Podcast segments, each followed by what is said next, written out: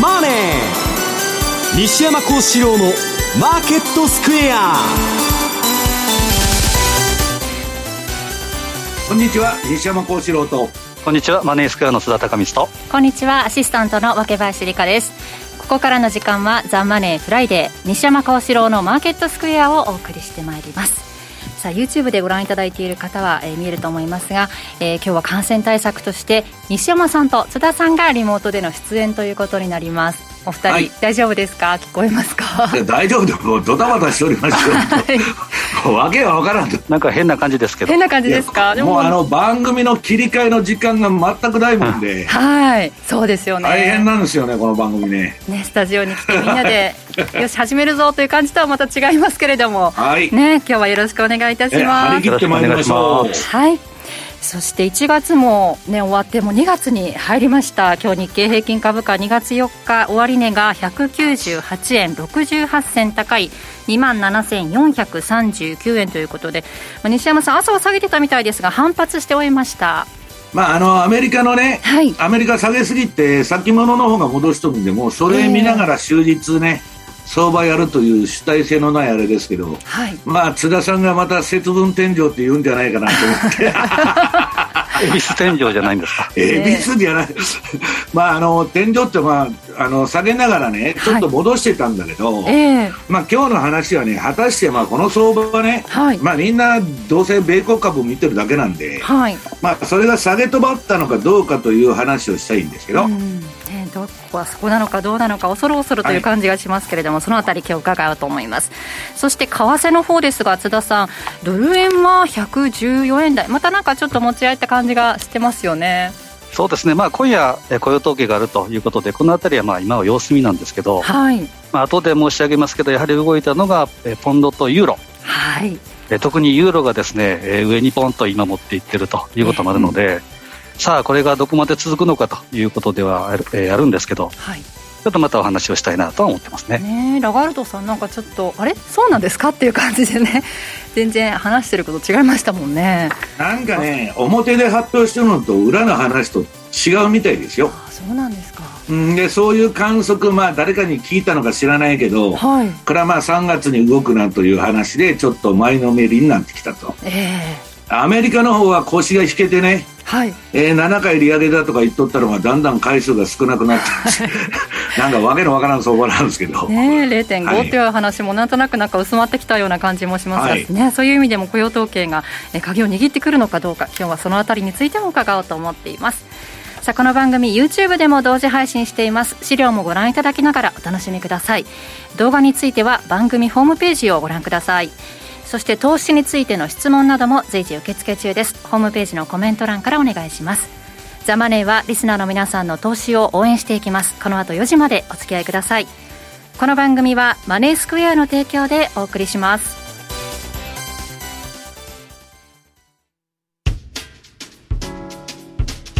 お聞きの放送はラジオ日経です。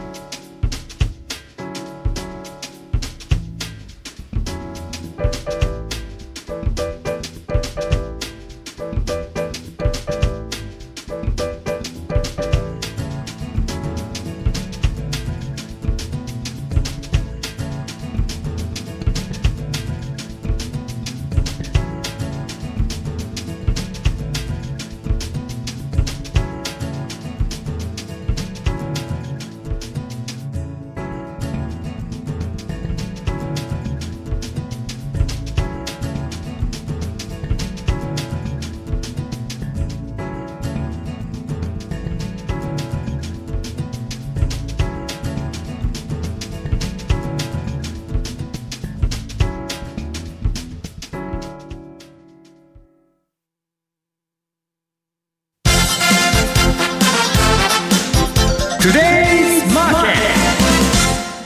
デイズマーケットです。大引けの日経、えー、大引けのマーケットを簡単に振り返っておきます。えー、今日2月4日、大引けの日経平均株価は、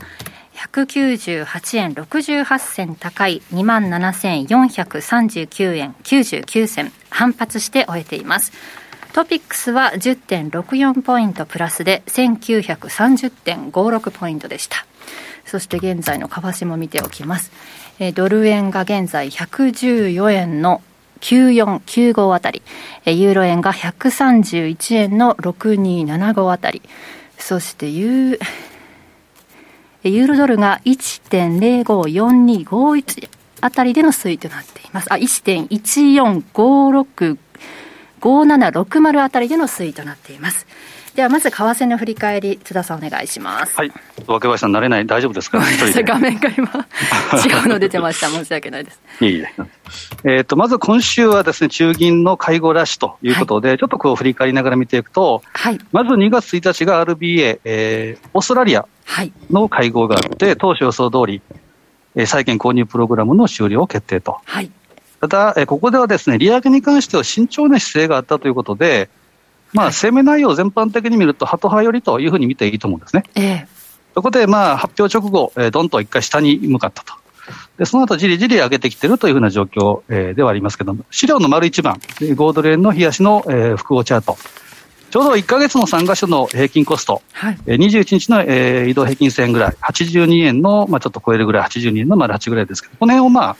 ちょっと、えー、行ったり来たりと、えー、意識して動いているという状況ですけど、ここを超えてくると、えー、プラス2シグマ、ボリンジャーバンドのプラス2シグマ、83円の60ぐらい、はいえー、ここまでいくと思うんですが、まだ、えー、すぐ上に行くかどうかっていうのは、ちょっとまだなんとも言えないということですから、ありうべし、えー、ゾーンということで見てもらえればいいかなというふうに思ってます。で2月3日、まあ昨日ですけど、一番大きかったのが BOE と ECB。で、えー、まあ、丸2番の資料を見ていただいたら分かる通り、ユーロポンド、どーんとですね、昨日この黄色の矢印のところですけど、はい、えー、まず BOE、時間的には日本時間の午後9時に、えー、BOE、えー、イングランド銀行の MPC が終わって、まあ、予想通りの高派ということで0.25%の利上げ、はい、でここでのサプライズはですね、えー、9人中ですね、メンバーの4人が0.5%の利上げを主張したと。えーで、ここで追加利上げプラス QT 開始。これはですね、FRB に先んじて QT ということもあって、高派と。はい。えー、いうことで、このユーロポンドのチャートで見たら、下髭があると思いますけど、当初はどんと下に下がったんですね。ポンド買いということで。えー、で、その45分後に ECB があって、まあ、ここでは据え置きということで、まあ、想定通りですけど、注目は22時半、はい、えー、午後10時半のラガルドの、えー、総裁の会見。はい。うんえー、ここで一言で言うとですね、まあ、えー、言ったことの内容じゃなくて、言わなかったところをマーケットが忖度というか見て、で動いたと。で、えー、想定以上の高派というふうに見ていいと思うんですけど、えー、PPP、パンデミック緊急プログラム、これは3月終了。はい、ただ APP、債券購入プログラムは徐々に縮小するということ。はい、で、まあ、先ほど言った焦点のラガルド総裁の会見で、従前はですね、22年中の利上げの可能性は極めて低いというふうな発言をしたところ、今回はなかったと。はいで、全般的にやはりインフレを強く警戒、まあ、当然のこと,、えー、ことだと思うんですが、うん。えー、ただ一方で現状現状には安住しないが、急ぎもしないと。はい。APP が終了するまで利上げはしないというふうな牽制発言もあったんですが、やはりまあ当然インフレ動向もそうですし、あとはウクライナ情勢も当然ありますから、うんはい、でここでちょっと話それますけど、やっぱり、えー、ウクライナ、えーまあ今日から北京オリンピックが始まるということですけど、はい、まあ、ロシアはですね伝統的というか、歴史的にこの冬場に戦争を起こすというか、非常に強いと、はい。えー、ナポレオン戦争しかり、対ナチス・ドイツにしかりですね、要は冬将軍という言葉は、このロシア軍の冬の強さから来てるんですけど、はい、まあ、ただ、オリンピック最中には動かないだろうというふうな予測もあるんですけど、2014年のソチ五輪の時はクリミア半島を併合したっていう事実もありますし、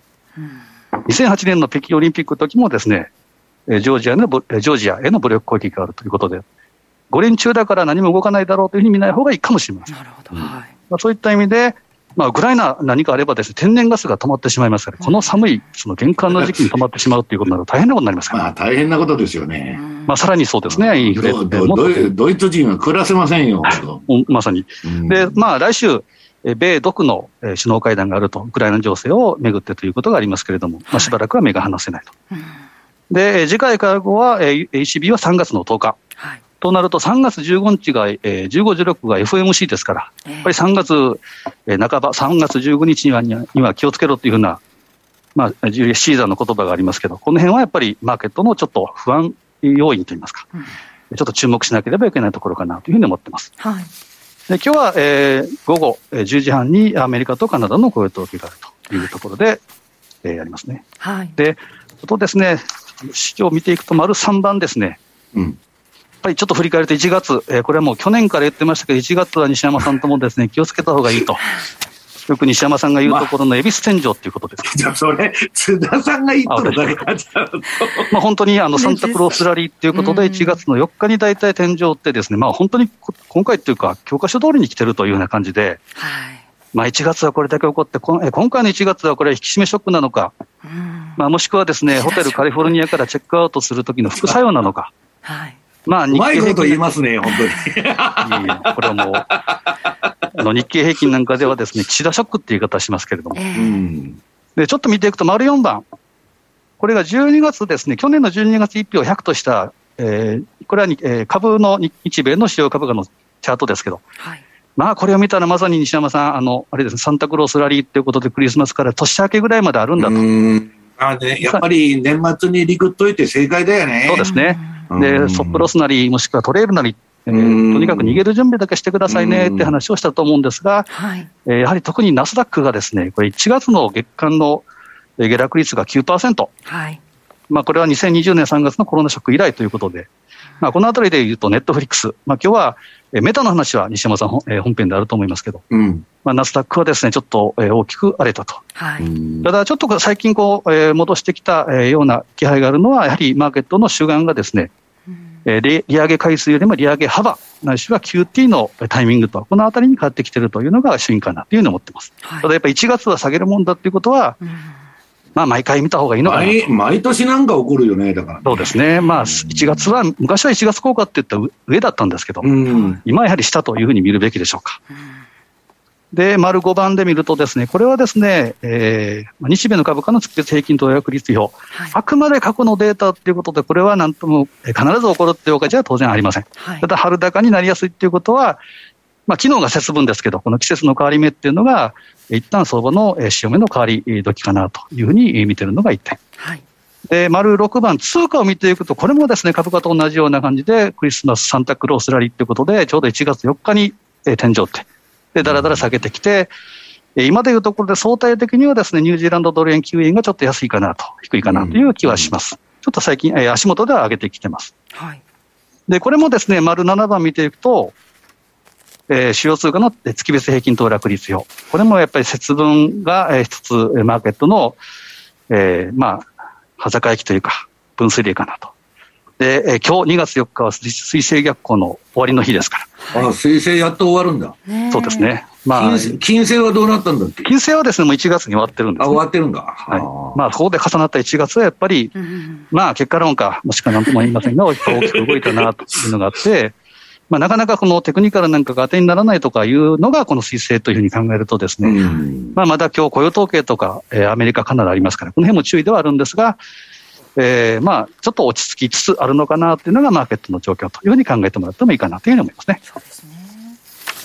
落ち着きつつあるのかどうか、まあ、ウクライナ情勢など、ちょっとね、えー、見とかなきゃいけない内容2つ、えー、いろいろあると思うんですけれども、西山さんの方からは、今日はアメリカ株はまだ下げ止まっていない、冒頭でもありましたが、という見方なんですね。はい、おやっとわけちゃんが見え見えましたわ。画面が切ってありますいや、なんかあの、空中遊泳みたいな放送に今日なってるんですけどね。えー、これね、うん、米国部はまだ下げ止まっていないかどうかっていうのは、いろんな議論があるんですけどね。はい、私はまだね、全然下げ止まっとらんのじゃないかと思ってるんですよ。はい、でね、もう、あのー、津田さん言ってたネットフリックスが、はい、まあ、あのー、決算出て時間外で2割下げるとかね。えー、で、また今度、昨日メタですよ。はい。すごいですね。うん、それで日経平均も下がっちゃって、で、まあ、その、日中あれ二十何パーセント、3割近いところまで下げとったんですよ。はい。こんなもんね、1日に3割も下がったらですよ。まあ、どういう相場なんだと思って、まあ、みんなちょっとびっくりしちゃうみたいな現象が今起きてるんですよ。はい。で、まあ、あのー、期待に比べてダメだとか、先行きがどうのこうのって言ってるんですけど、まあ、これ見ると28兆円 ?1 日で。えー、時価総額が消えたと。もう桁が違うじゃないですか、勝手とね。で、これまあ、あのー、そのメタは、メタバース云々で、まあ、これからもうフェイスブックは終わりだっていうことで、そっちの方に行くね。まあ、裸一揆なんで、こういうことが起きやすいんですけど、えー、えー、っと、次のページ。これね、これ、あの、メタとネットフリックスの、えっと、冷やしのチャートなんですよ。はい、左側がメタで、右側が、えー、ネットフリックス。これね、白地にちょっと黄色い足になってるんで、えー、見えにくいかもわからないんですけど、はい、強烈な窓開けでされてるんですよ。えー、これ、私も、まあ長く相場やってますけどね。まあ個別株ではよくあることとはいえ、こんな大型のね、ギガテックという銘柄がね、はい、まあ世界を代表する銘柄が、こんな下げ方するんかいと。これ流動性パニックなんですよね、もう。要するに、誰もビット入れてこない中、ストップロスだとかね、はい、えー、マージンコール、証拠金足りませんっていうのの売りがボンボン出て、はい、ドスンとなっちゃったと。で、これはね、まあ、あの、巨大な出来高ができとるんですよ、その昨日のメタとかね。えー、みんなまあ、一旦ぶん投げたと。はい、投げる人はみんなここで投げとるわけですよ。うんだから、一旦はまたリバウンドするかもわからないんだけど、はい、問題はね、まあ、メタの場合はまだちょっとトレンドが走ってるってわからないんですけど、ネットフリックス、こう、えっと、ADX と標準偏差が垂れてるでしょ。えで、これね、あの、売りトレンドが終わってちょっと戻したんだけど、こっからこの標準偏差と ADX 下がっている、いく期間は、はい、もう相場ジグザグなんですよ。うん。もう乱高下のむちゃくちゃな展開になるかもわからないと。はい、で、あの、その隣に出とるのは何かっつったらね、はい、これはもういくら下がったってザあのザッカーバーグもね、何もびくともしないと。ええ、なぜなら、去年の上半あと第一四半期からバンバン株売ってですね、はい、一生遊ぶ、遊んで暮らせるだけ、まあ、それでもおお、あのだいぶ余るような金をですね、ええ、もう懐に入れてるんです。彼ら利確してるんです。はいだからこの番組でも言ってきましたけど、インサイダーでしょ、うん、自分、その、その企業のことは社長が一番よく知っとるんですよ。はい、そいつが売っとるということは、気をつけないといけないということですね。はい、で、まあ、ミンスキーモーメントということで言うと、まあ、これ、流動性パニックと呼んでもいいんですけど、えもうみんながね、えー、金利が上がる、ハイテクやばいとかね、決算がまあ、あの、とてこないとかね、はいまあ、要するにそんな驚きでもないんですけど、決算の場合は。うん、まあ、金利上がるというショックが起きたんで、はい、で、相場が売られ出したと。で、不安になってる時に、まあ、昨日みたいなことが起こるんですよ。その窓開けで下げると。はい、だからみんなが一斉に出口に向かうと、買いを入れる人は誰もいなくなる。で、ばーっとまだ売りもんでるぞ、売りもんでるぞっつうんで、買いたい人も見とるわけですよ。はい、そうすると実際の、えー、売買では売りばっかりバンバン来て、買いが全然ね、パラパラとしか入らないということで、こういうことが起こりますと。はい、でね、今気をつけたがいいのは、これはね、もうあの、まあ後で言いますけど、それは後にしましょう。あの、N、NFT だとかね、暗号通貨だとかなんだとか、もうバブルしとる商品、いくらでもあるんですよ。はい、だからそういう商品は、えー、と、昨日のメタのような下げがいつ起きてもおかしくないという状況に入ってると。で、ミンスキーモーメントをね、これあの、バブルの守護神イエレンがね、お前が言うかという 発言なんですけど、はい、この人リーマンショック終わあの、起きた後の2009年の4月に講演会したんですよ。はい、ミンスキーメルトダウンつってね。で、今回はね、ミンスキーですら考えてみなかったね、株の大ブームが起きたと。で、その時、投資家は何してたかっていうと、極めてね、えー、高いリスクのね、えー、資産に投資してた、した人たちの多くはね、はい、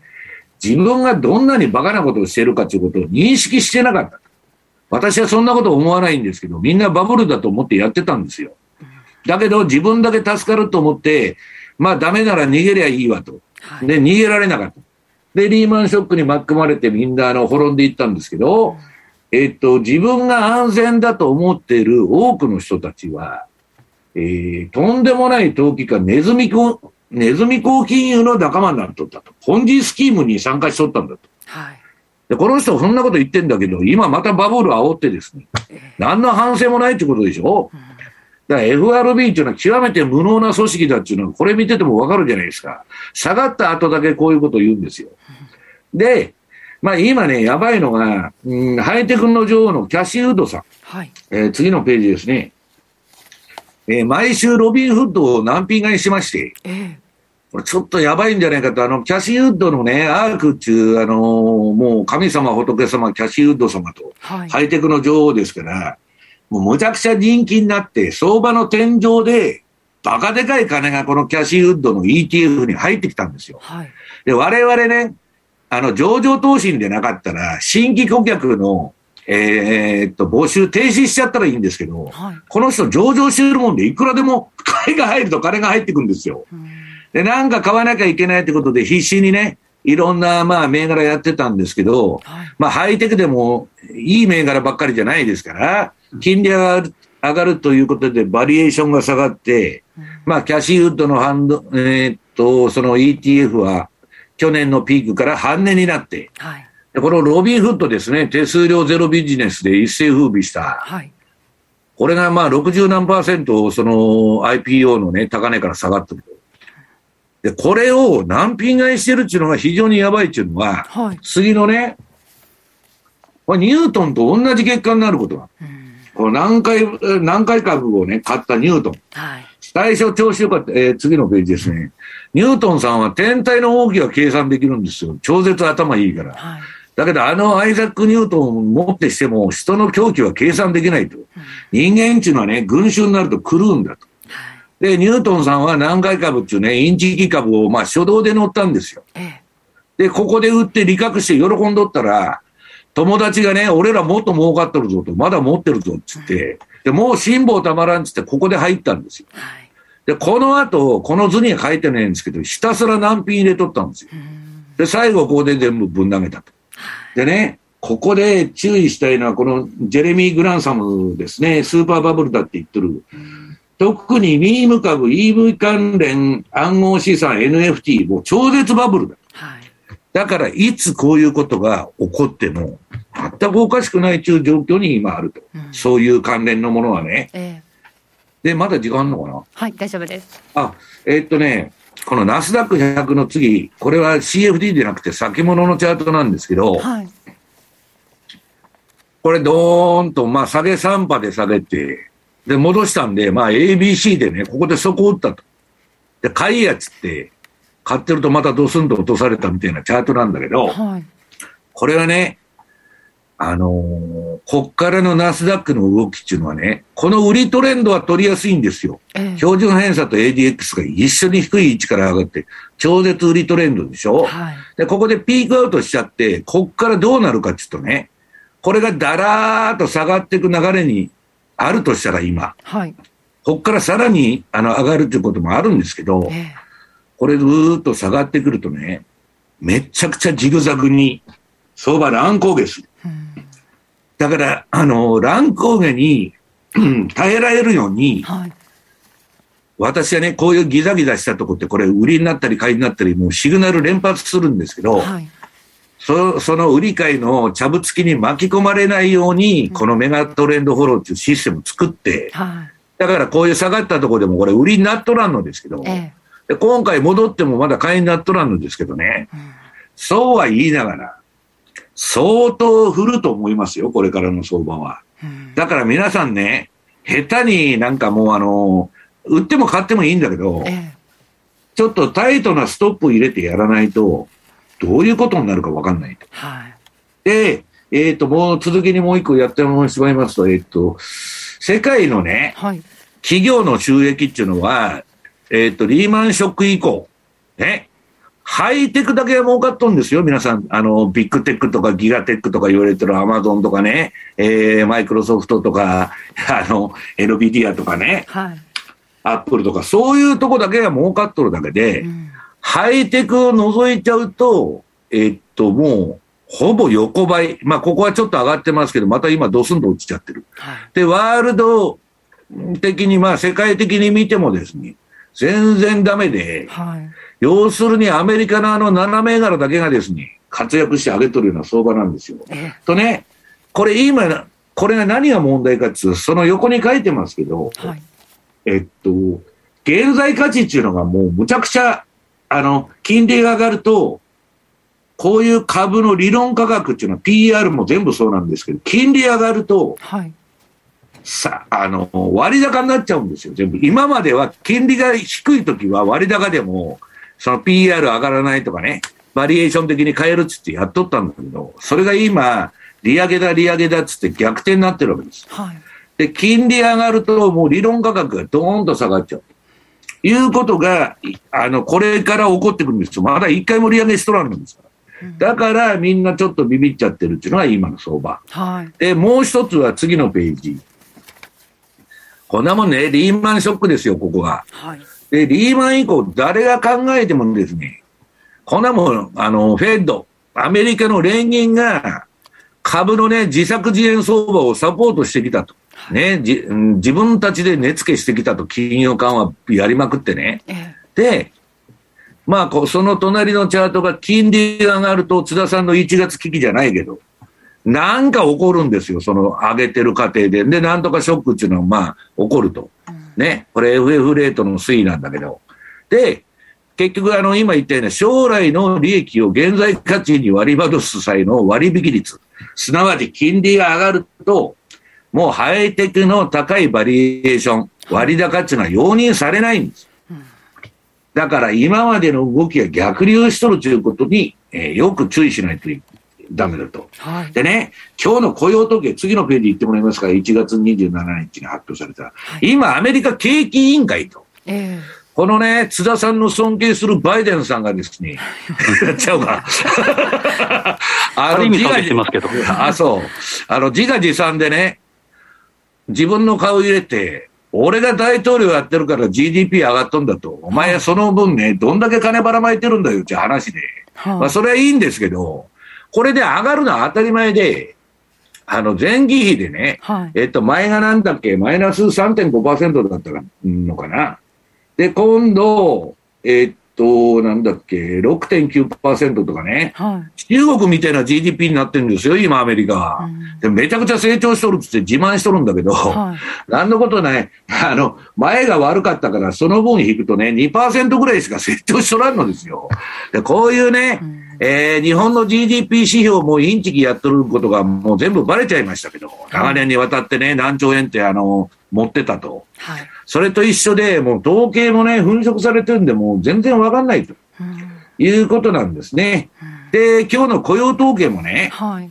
えわざと人が働かないようには山ほど給付金ばらまいたんでしょ、ええ、だから失業率は下がってるんですよ。だからそれ分析しててもね、ええ、なんな話、景気がいいのか悪いのかよくわからんという話になっちゃう。で、まあ実際のあのチャートを見てもらうと SP500。これはまあ、あの、前も、前も言いましたけど、ATR チャンネルの一番外側、下の黄色い線で一旦止まってリバウンドしたんだけど、はい、これ標準偏差も ADX も今、あの、ピークアウトしてますから、うん、こっからもうジグザグ相場におそらくなるだろうと。うん、あんまりね、えー、順張りにとってもあんまり良くないと。はい、で、えー、市場は結構のんきでですね、えー、こんだけあのメタが下がったとか大騒ぎになっとる割には、えー、次の、えー、12ページ。ね、若林さん、これ見てくださいよ、ダッシュボード。恐怖と欲望指数33。車で言ったら40キロぐらいの、ね、ななんか、あの、いや、まあ、これ車でないんであれなんですけど、ここは中立でしょ、50が。はい。で、100になるとむちゃくちゃ強気。これはもう相場の天井だと。えー、で、ゼロになったらめちゃくちゃ弱気。今少なくともこんだけね、津田さんがね、1月危機だと、ナスダックが下がった、株が下がったって言ってるんなら、えー昨日メタ下げとるんですよ、あんだけ。はい。20ぐらいでもおかしくないでしょ。うん、まだ33と。ねえ。炎天楽観的。はい。これはまだそこ打たんぞという形になっちゃうわけです。えー、で、運用者に言いますと、20ぐらいに接近しないとおしめ買いはしないって言ってるんですから。えー、で、次にその推移が書いてあるんですけど、はい、恐怖と欲望指数は、まあ、この20ぐらいね、うん来るとまあ大体そこだという感じになるんだけど、今このなんか40ぐらい、あ40、30のところでうだうだうだうだしててですね、はい、もう一発ガーンと下がってもおかしくないと。うん、で、えー、その隣が炭鉱のカナリアのね、ジャンク債 ETF。えー、ジャンク債、クズ債の利回り、あの、ハイイールドを求めてみんながこれにたかってるわけです。はい、金利ゼロだからね、この HYG 中、ジャンク債 ETF が超人気なんですよ。うん、で、それが株に先駆けてね、はい、もうだいぶ前から落ちとるでしょ、ええ、で、今 SP の下げ幅に比べて、このジャンク債の下げ幅ってめちゃくちゃ下がってるわけですよ。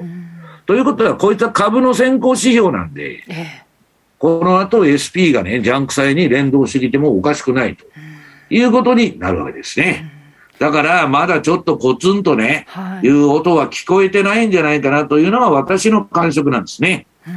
もうな、なんか生煮えのね、すげえまずい料理食ってるようなね、相場毎日見せられてると、いうことだと思うんですけど。パリッと焼けるという数字になる頃にはあのー、そこ打つと、あの、コツンちゅう音が、あの、たまにね、聞こえたりするんですけど、はい。なんかそういう感じではない。ではないということなんですね。はい。以上、はい、トゥデイズマーケットでした。マネースクエア。マネースクエアといえば、特許取得のオリジナル注文トラリピ。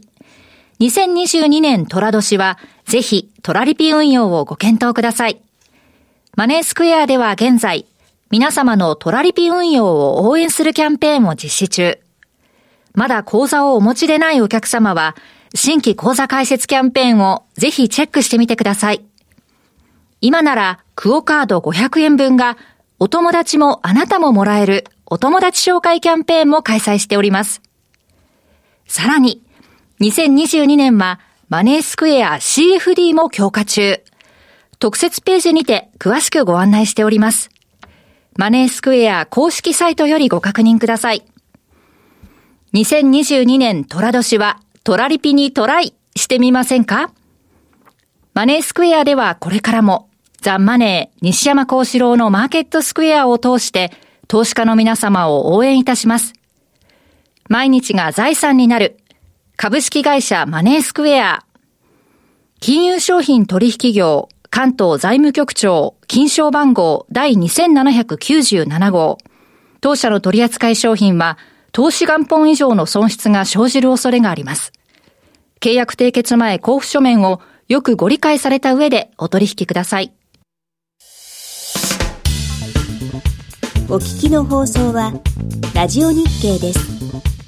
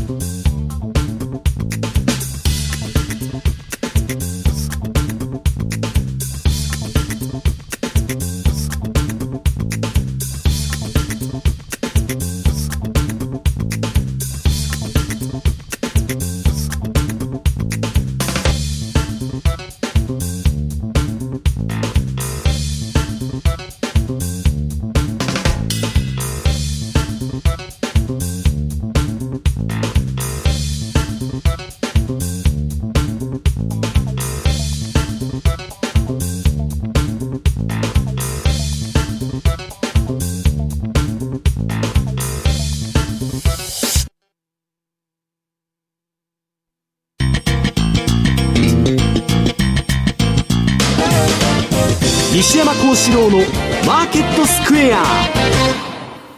さて、このコーナーではマーケットの見方について西山さんにいろいろな角度で教えていただきます。今日のテーマは、高派 ?FRB の緩い金融政策と為替相場というテーマですが、はい。高派ではないまあ、高派ではないですね。あの、えー、っと、なんだ、パウエルもそうなんですけど、はい、ラガールドとパウエルは、はい、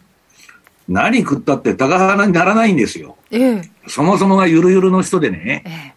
ええ、で、あの、これはね、いつでも言ってる表の CPI と裏の CPI でね、まあ、粉飾の数字だろうと、こんなね、CPI はそもそも。うん、で、まあ、もう昔からの統計の式に、はい、今の、まあ、あの、経済データ入れたらね、まあ、えー、荷重で計算すると、もう、これアップデートしたんです。はい、えー、っと、これなんだっけ、1月12日現在の、えー、っと、あ、ここに出てるな。はい、22年の、ええー、1月12日現在の CPI は15%です。はい、で、大表円発表の方は7%ですと、うん、いうことなんですよ。で、これ資料ね、えー、っと、次ちょっと2枚飛んで17ページ。これね、横のね、この肉の値上がりだとか、なんだ、卵の値上がりとか、こんなんバーッと見ててもね、はい、およそ体感15%のインフレなんですよ。ね。で、まあ今日の雇用統計、ね、人々が働かないようにするための給付金の支給バンバンやっとんですよ。はい。ね、MMT だと。マルクス主義だっつって金巻いとるわけですよ。はい、で、その結果ね、誰も働きに来なくなっちゃって、で、働きに来なく、来てる人ももっと給料上げろとか言って、はい、まあ、賃金上昇になってると。でね、まあ一番問題なのはこの環境中全体主義で、あんた二酸化炭素出したら環境に悪いじゃないですかと。もう袋叩きになるシェール企業に投資してますと、私。はい、石油企業に投資してますと。お前はね、えー、ダメだと、はい、環境をどう思ってるんだと、もう袋叩きになるわけです。うん、で、そういう中でね、私はね、えっと、今度、えー、次の1個ページ前に戻ってもらって、はい、FRB のね、えっと、新しい人間を3人、まあ、副議長とか、はい、えー、バイデン大統領が指名すると。ね。はい。それがですね、えー、これまあ私が言ってるんじゃなくて、ウォール・ストリート・ジャーナルが言っとるんですけど、えバイデンが指名した3人の人間はですね、本来 FRB の仕事でないような、うん、えー、要するに分野の人が来るんだと。はい、要するに市民運動とかね、ウォール街けしからんとか環境をもっと良くしろと、うん、いうのが FRB のスタッフに3人入ると。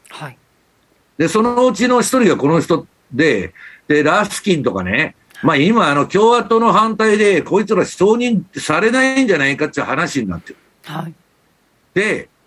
要するにね、インフレのことなんか何にもこいつらは気にかけてないって、ウォール・ストリート・ジャーナルが言ってるんですよ。うん、つったら、グリーンフレーションでしょ今、環境問題で石油から何か上がってるんですから。えーこんな無能な政権でインフレが止められるのかという話になるわけです。で、次、えー、っと、10、この何ページだ？えー、っと、8ページかな？えー、っと、ニューヨーク原油 CFD。はい。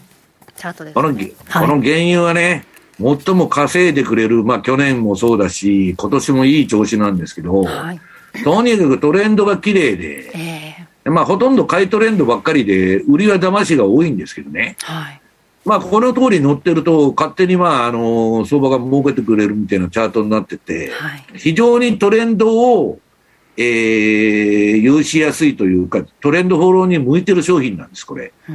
ね。で、今、もう90ドル台に来ちゃってるんですよ。えー、もう100目前ですよね。そう。えー、で、ガソリンから、これが上がると、何が問題かって言ったら、すべての商品が上がる。要するにポテトチップから何から全部上がっちゃうんですよ。ね、食料から何から。で、その次の、えー、スタグフレーションのいつでも言ってる、もうね、実際にはスタグフレーションがね、はい、到来してるんです。不景気の物価高が。ハイテクとかね、一部のコンサルとかウォール街の奴ら以外は全員不景気なんですから。はい、で、物価だけ上がってるわけでしょ、うん、それはスタグフレーションなんですよ。うんで、そのオイルがね、JP モルガンニューヨークが言っとるようにスーパーサイクルに入っとるとしたら、はい、大変なことになりますよと。で、SP500 と比べるとね、今原油の価格って割安なんですよ、歴史的に。だから、原油100ドルで高いと思ってる人がいるかもわかんないけど、SP500 の方がさらに高いんですよ。でそういう中で原油がもっと上がってもおかしくないと。はい、で私が、あの、ちょっと気にしとるのはですね、えっと、次のね、えー、20ページ。株価の番人の FRB って書いちゃってるんだけども、な、物価の番人でも何でもないじゃないですか。はい。ね、さっきのね、あの、インフレ率見たら、当の昔に利上げやってなからおかしいでしょ。うん、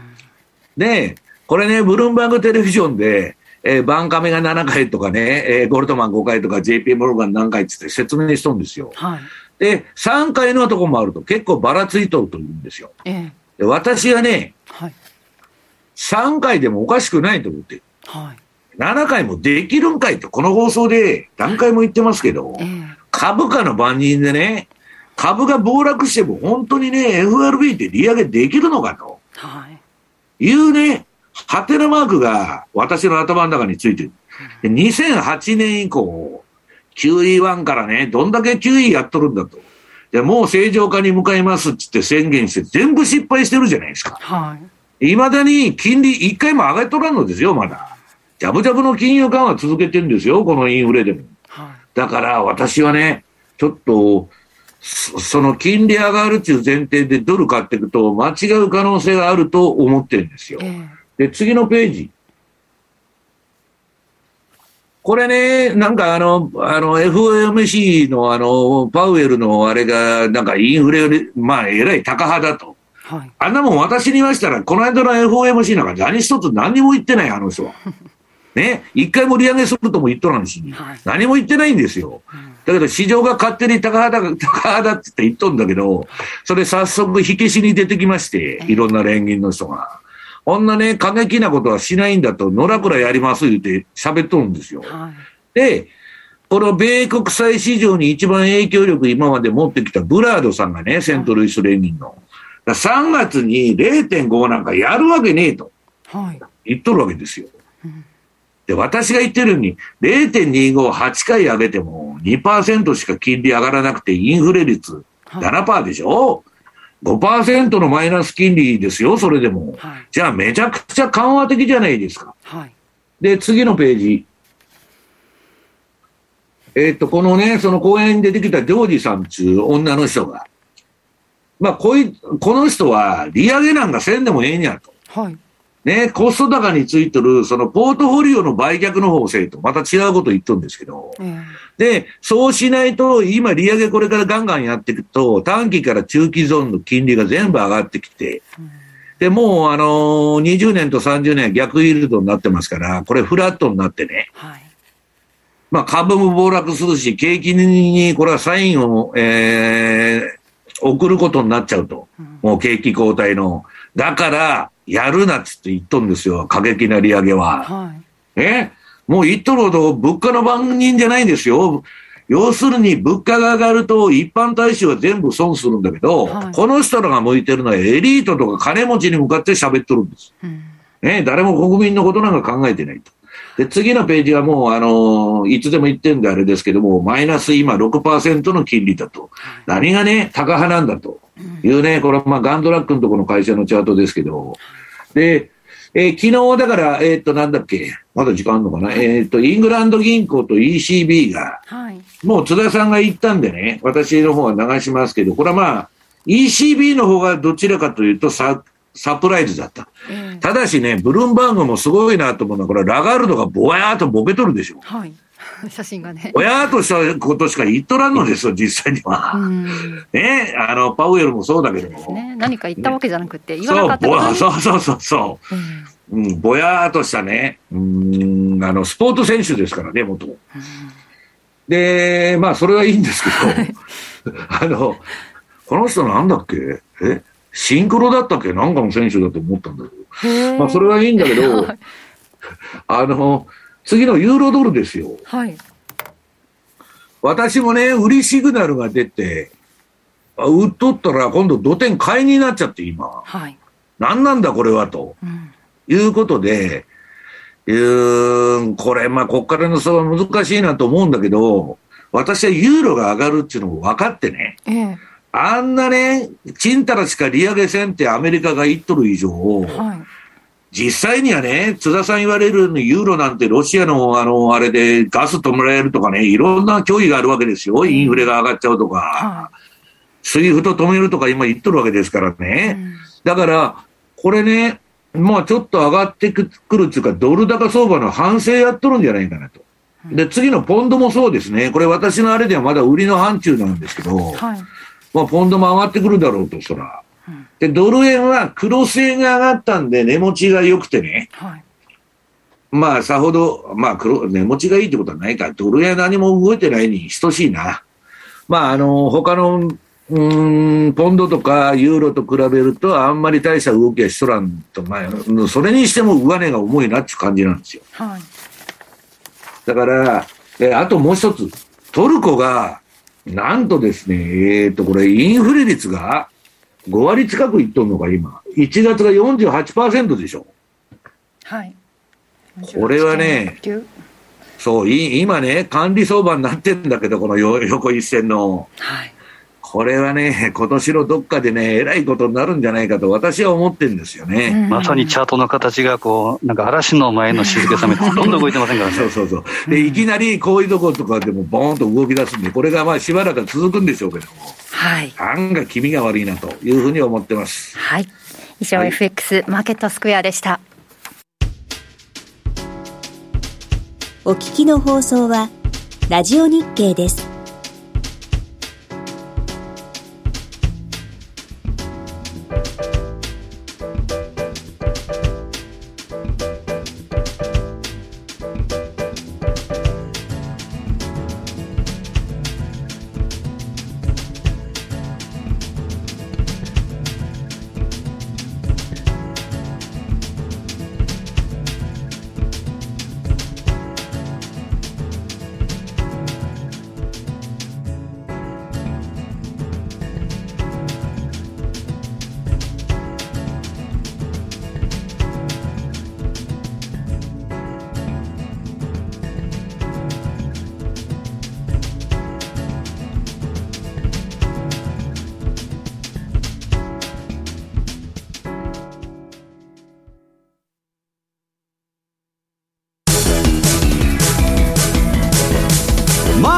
投資戦略。さて来週に向けての投資戦略津田さんお願いします。はい。まあ、あの西山さんが今、本編でおっしゃっていただいた、えー、まさに流れ。で、私は直感的に思うのは、今年はですねこれから直近でいうと、3月と6月の相場っていうのは要注意かなと。はい、うん。で、まあ、前からも番組で言ってますけど、まさにこれだけの大逆回転をしてるわけですから、ええ、で、まあ、一回薬をたったんだと。で、チェックアウトするつもりだと 言ってもですね、やっぱ帰ってくるんですよね。はい、で、まさにイーグルスのそのままですけど、はい、で、今年はやはり大きな動きで乱高下、つまり草野球相場になるということは頭に置いといてですね、はい、まあ、やっぱりリスクを中心に見た方がいいというのは変わりません。はい、でそこで見た丸8番のニュージーランドドル円、えー、これはですね、ちょっと相対的に言うとですね、リア、えー金融緩和、金融引き締めの優等生というか、最初にこういった割にはですね、法人と比べると弱いというところではあるんですけど、ちょっと、えー、RBNZ、えー、中央銀会合が、えー、しばらくなかったということで、今月23日にあるんですね。はい。で、やはり金融、まあ、えー、引き締め競争というと、ちょっとこう、影の薄いところがあったんですが、流れ的にはですね、えー、引き締め通貨はやっぱり買っておいてもいいのかなと。ただ、えー、ポイントとしては、えー、この雲、赤い雲っていうのがなかなかこう上値を抑えてるっていうことですから、77円ミドルを超えない限りはなかなか上に行きづらいと、はい。えー、いうこともいきながら、ストップロスオーダーなり、えー、保有してたらですね、やっぱり、えー、お使用注文とか逃げることを考えた方がいいかなと。はい、で9番、カナダドル円はですね、今日雇用統計、控えてますけれども、これは次の会合が3月の2日、はい、BOC、えー、このあたりで、今日はですね、ストップリバースが買い転換しているということで、ちょっと底練りが続いてたというのがあるので、1か月の参加者のコスト、90円の85を超えていくと、ちょっとこう上に向かっていきますけど、大きなトレンドというのはちょっと考えにくいんですが、やはり、えー、こういった大変通貨っていうのはですね、見ておいてもいいかなというふうに見てるので、はい、ぜひ注目いただければと思いますね。わかりました。今晩注目ということですね。番組あっという間にお別れの時間です。今日ここまでのお相手は西山幸一郎とマネースクエア津田隆と若林理香でした。さようなら。さようなら。この番組はマネースクエアの提供でお送りしました。